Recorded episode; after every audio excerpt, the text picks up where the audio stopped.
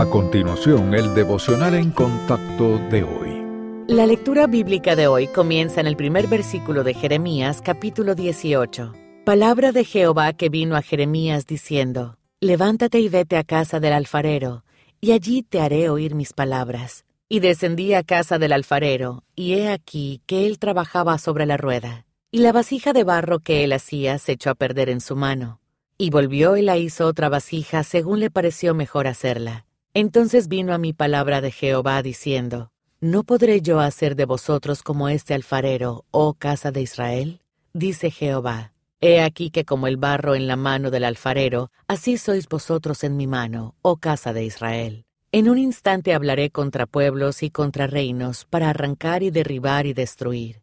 Pero si esos pueblos se convirtieren de su maldad contra la cual hablé, yo me arrepentiré del mal que había pensado hacerles, y en un instante hablaré de la gente y del reino, para edificar y para plantar. Pero si hiciere lo malo delante de mis ojos, no oyendo mi voz, me arrepentiré del bien que había determinado hacerle.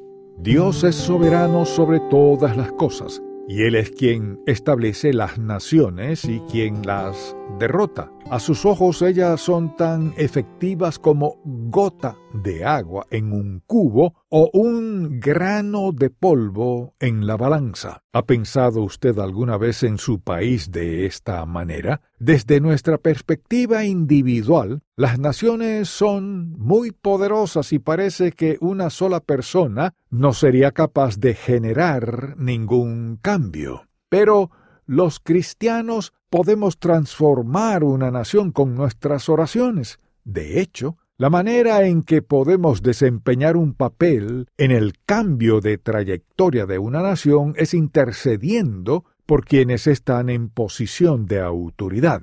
Pablo exhorta a la Iglesia a orar por los reyes y por todos los que están en eminencia para que vivamos quieta y reposadamente en toda piedad y honestidad. Continúa diciendo que Dios aprueba este enfoque, ya que Él quiere que todos los hombres sean salvos y vengan al conocimiento de la verdad. Dios tiene el poder de hacer que una nación se vuelva a Él. De modo sorprendente, a menudo utiliza las oraciones de su pueblo para llevar a cabo su voluntad. Como nos dice Santiago, capítulo 5, versículo 16, las oraciones de una persona justa pueden lograr mucho. ¿Está usted acudiendo a Dios en favor de los líderes de su país?